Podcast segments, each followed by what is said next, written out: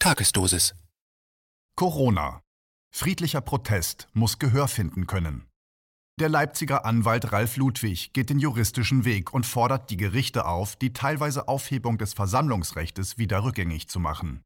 Ein Kommentar von Christiane Borowi. Ich sage es gleich vorneweg. Ich habe im Grunde keine Lust, ständig über Corona zu schreiben. Das Problem ist jedoch, dass das mit jedem Tag notwendiger wird, an dem rechtlich eingeschriebene Ansprüche der Bürger zumindest teilweise zunichte gemacht werden und gleichzeitig der Protest dagegen so stark eingeschränkt wird. Wer zurzeit eine Veranstaltung organisieren will, hat grundsätzlich das Problem, dass die Teilnehmerzahl stark eingeschränkt wird und es darüber hinaus weitere strenge Auflagen gibt.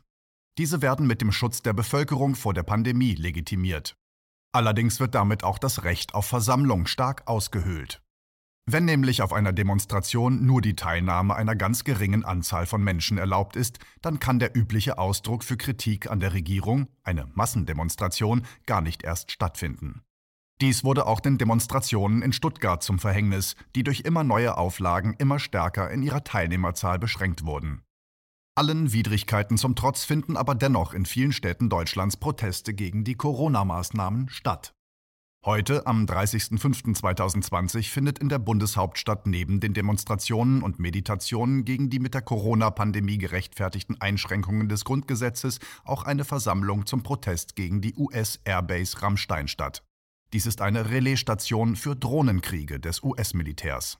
Die Forderung von Anwalt Ralf Ludwig, die teilweise Aufhebung des Versammlungsrechtes wieder rückgängig zu machen, ist für Demonstranten und Veranstalter von Massendemonstrationen absolut relevant. Ludwig vertritt die Veranstalter der genannten Demonstrationen in Berlin und Stuttgart und fordert die Verwaltungs- und Verfassungsgerichte auf, das teilweise Verbot des Versammlungsrechts durch pauschale Begrenzung der Teilnehmerzahl aufzuheben und damit, Zitat, jahrzehntealte Grundlagen des effektiven Rechtsschutzes und die besondere Bedeutung des Versammlungsrechtes in der Corona-Krise wiederherzustellen, Zitat Ende, wie es in seiner Pressemitteilung vor wenigen Tagen heißt. Der Rechtsanwalt unterstützt die Initiative Kündigt Rammstein Airbase in Berlin und die Initiative Querdenken 711 in Stuttgart. Beide Initiativen möchten im Rahmen von Großdemonstrationen auf ihre Anliegen aufmerksam machen. Ein besonderes Augenmerk wird dabei auf die erheblichen Beschränkungen der Grundrechte im Rahmen der Corona-Verordnungen der Bundesländer gelegt. Die Berliner Initiative Kündigt Rammstein Airbase in Berlin hat beschlossen, trotz der Beschränkungen ihre Veranstaltung am 30.05.2020 durchzuziehen. Wir werden sehen, ob für die Politik trotz der Beschränkungen sichtbar werden kann, dass es eine große Anzahl von Menschen gibt, die mit den Entscheidungen der Regierung nicht einverstanden sind. Denn es geht um die Rechte des Bürgers, der einen Anspruch auf Zitat möglichst wirksame gerichtliche Kontrolle Zitat Ende hat. Ludwig setzt seinen juristischen Angriff gegen die aktuelle Corona-Rechtsprechung an zwei Punkten an. Erster juristischer Angriffspunkt. Durch die bisherigen Gerichtsentscheide wurde der effektive Rechtsschutz im Rahmen der Corona-Verordnungen eingestellt. Die Einschränkung der Teilnehmerzahlen bei Demonstrationen ist zwar prinzipiell juristisch machbar, doch muss eine unmittelbare Gefährdung von Personen vorliegen und es muss gesichert sein, dass sich diese angenommene Gefährdung auch tatsächlich realisiert. In ihrer Argumentation für die Beschränkungen beziehen sich die Gerichte auf das Robert Koch Institut und gehen von einer Gefährdungslage durch eine Ansteckungsgefahr mit dem SARS-CoV-2-Virus aus, die diese Maßnahmen rechtfertigt. In der Pressemitteilung von Ludwig heißt es dazu aber, Zitat, das Robert Koch Institut halte sich nicht an seine eigenen Parameter zur Risikobewertung und verbreite weiterhin die Ansicht, dass trotz erheblich gesunkener und weiterhin sinkender Fallzahlen einer geringen Belastung der medizinischen Kapazitäten und weitgehend milder Krankheitsverläufe eine hohe Gefahr für die Allgemeinbevölkerung bestehe.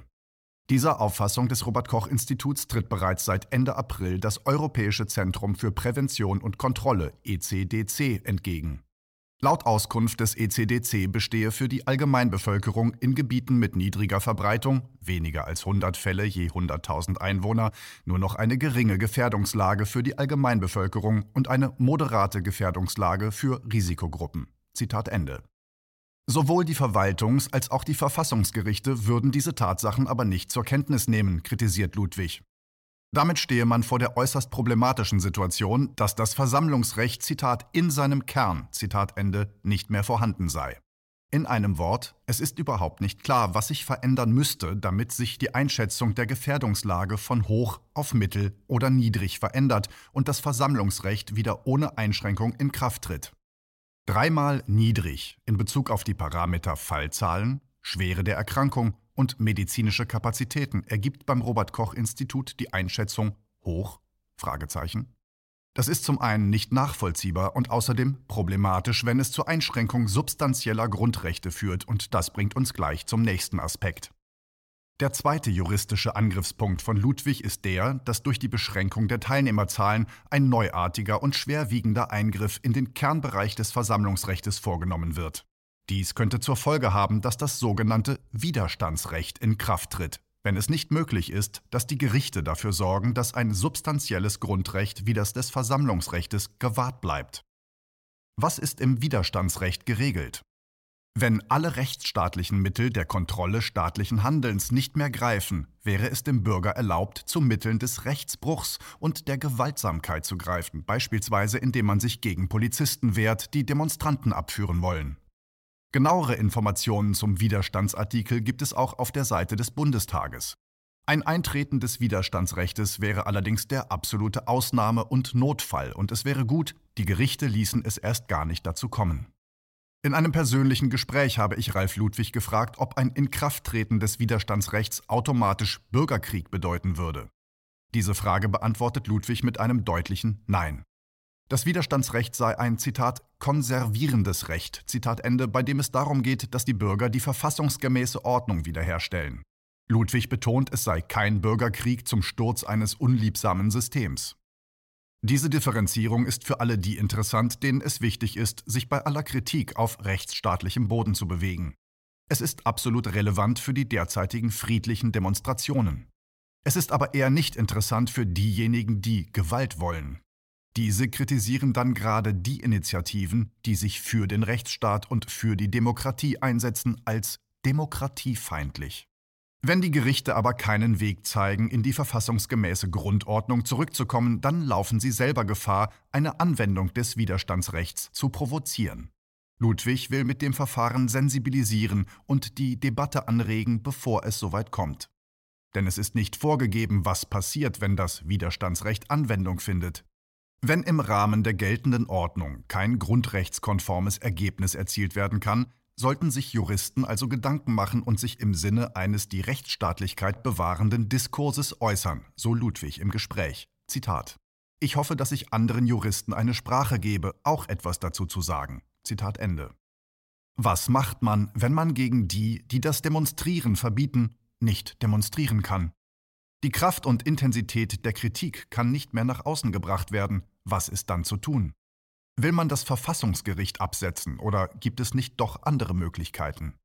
Dies sind Fragen, mit denen viele Juristen sich auseinandersetzen könnten.